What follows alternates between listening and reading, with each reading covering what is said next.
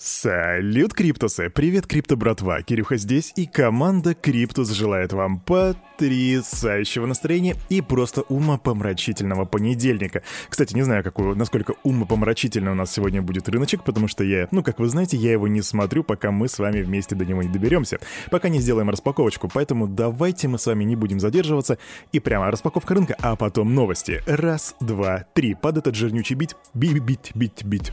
Под этот жирнючий бит погнали. Ву. Ух и валит же, детка. Ну ладно, сейчас что по рыночку? Альт плюс 54,2%, огромный жирнючий пузырь на этом рынке. Екс плюс 5, а по минус Атом, кстати, плюс 6,8. Для многих из вас это будет что-то что интересное. А вот насчет Нира, минус 10,4%. Обратите внимание на ценник этого, а, это, этого актива и посмотрите один из наших крайних обзоров о Нир Protocol.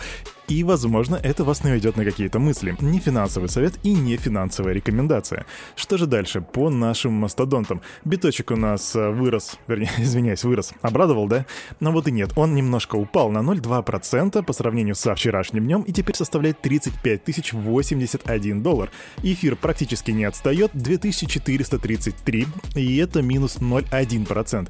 Ну, цифры, скажем так, не особо серьезные. Доминация биточка у нас подросла, уху, да, и 41,2%. При этом капитализация на рынке одной из самых, кстати, кстати, мы очень многие недооценивают этот показатель, а он один из самых основных. В первую очередь, когда я захожу, если я не делаю выпуск для вас, крипто братва, я смотрю на капитализацию рынка, потому что это самый важный, по, по мнению парня у микрофона, показатель на этом рынке. 1,6 триллиона долларов. Индекс страха и жадности 13. Я вот что вам скажу, крипто братва, у нас сейчас новостей не особо много, ну это, это классика, когда за вот эти вот два дня, за субботу и воскресенье, все отдыхают. Но в этот раз ситуация реально исключительная, потому что, видимо, все решили так выдохнуть после этого фада от Центрального банка, вот эту пыточку закончить и два дня попридержать. Но это не значит, что новостей вообще нету, поэтому то, что есть, самое Вася вкусное, я все-таки для вас нашел, поэтому давайте посмотрим, что же там происходит. И начнем мы с новостей Solana. Представители криптосообщества сообщили в Твиттер о недоступности сети Solana на протяжении 48 часов двух суток. Разработчики пока что работают над решением проблемы. Инвестор и автор издательства Hyper Collins Марк Джеффри написал о шестом случае отключения сети проекта за последние три месяца, то бишь, если это шестой раз, то каждые 15 дней. Теперь я не верю в эту Solana. Это новая EOS. Сейчас вообще соревнуются и в Binance Smart Chain, Phantom, Avalanche и Terra. Это мнение Марка Джеффри. Есть еще одно мнение от Даниэля Чуна, и он подтвердил падение сети на, на, на 48 часов и усомнился в жизнеспособности монолитной структуры. Лидирующий блокчейн будущего, вероятно, будет с модульной архитектурой. Бычий EVE 2.0 и экосистема Космос вполне для этого подходят. Так написал инвестор. Основатель и технический директор стартапа Pipe Зайн Алархия, если я правильно прочитал его фамилию, рассказал, что более ста раз пытался погасить кредит Salent, но безуспешно. Я не смог даже отправить другу немного USDC на ужин с помощью криптокошелька Phantom. Такие случаи заставляют ценить рыночные комиссии биткоина.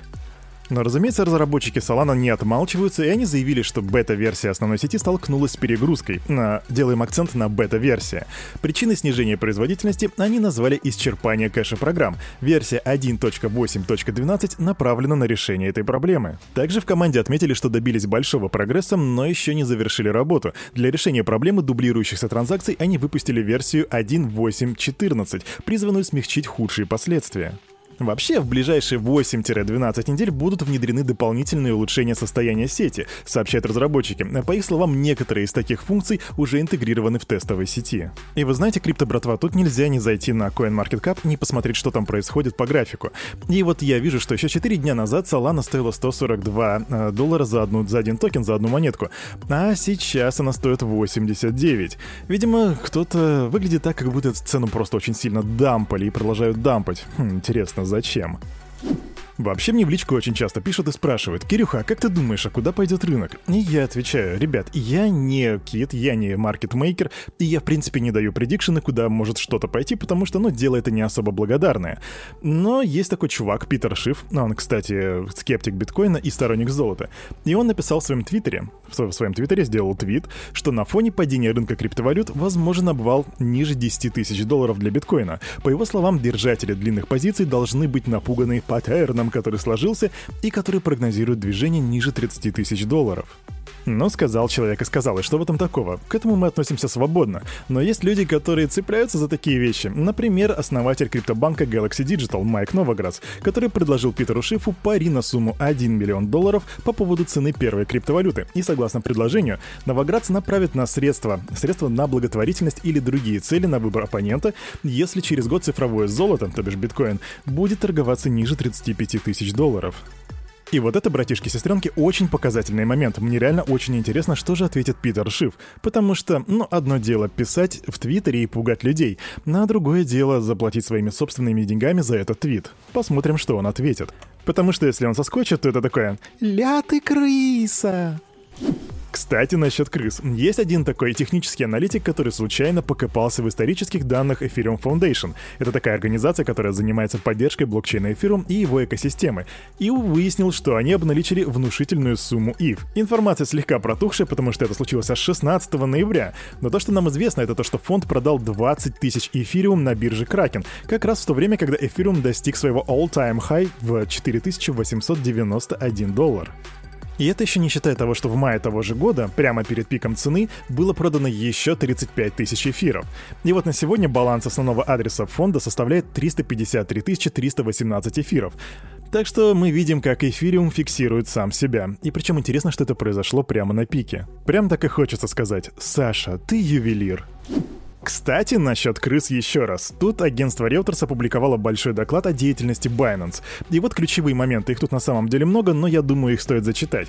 Во-первых, то, что Binance придерживались ненадежных мер по борьбе с отмыванием денег, несмотря на заявление об обратном. Второе. Binance отличились слабой отчетностью в сфере противодействия отмыванию денег QIC. Менеджеры компании говорили об этом Чан Пенжао, но он их игнорировал. Третье. Биржа отказалась от лицензирования на Мальте, потому что нужно было интегрировать усиленный контроль за отмыванием денег, и раскрытием определенной информации. Но при этом Binance несколько месяцев говорила клиентам, что работают согласно мальтийским законам, хотя это было не так. Но это еще не все. Также Binance скрывали информацию от регуляторов о своих финансах и корпоративной структуре. Помимо этого, они как минимум 4 раза отказывались предоставить информацию о своей деятельности регуляторам и партнерам по бизнесу. И в заключение Binance отказывались сотрудничать с полицией Германии по делу об отмывании денег. Но и Binance, конечно же, дал ответочку на все это заявление, и в их пресс-службе сказали, что информация из доклада крайне устаревшая, а в некоторых местах совершенно неверная. По моему персональному мнению, это какой-то получился не гангстерский ответ. Тут либо вообще отмалчивайся и делай вид, что этого доклада нету, ну, либо дай все факты, выложи, разыграй их прям как дешевок, переиграй и уничтожь. Но это просто, фу, типа, не я, а ты плохой. А на это утро у парня за микрофоном все. С вами был Кирюха, команда Криптус желает вам потрясающего настроения на весь оставшийся понедельник. И помните, ну как всегда, все, что здесь было сказано, это не финансовый совет и не финансовая рекомендация. Сделайте собственный research, развивайте финансовую грамотность и прокачивайте критическое мышление. До свидания.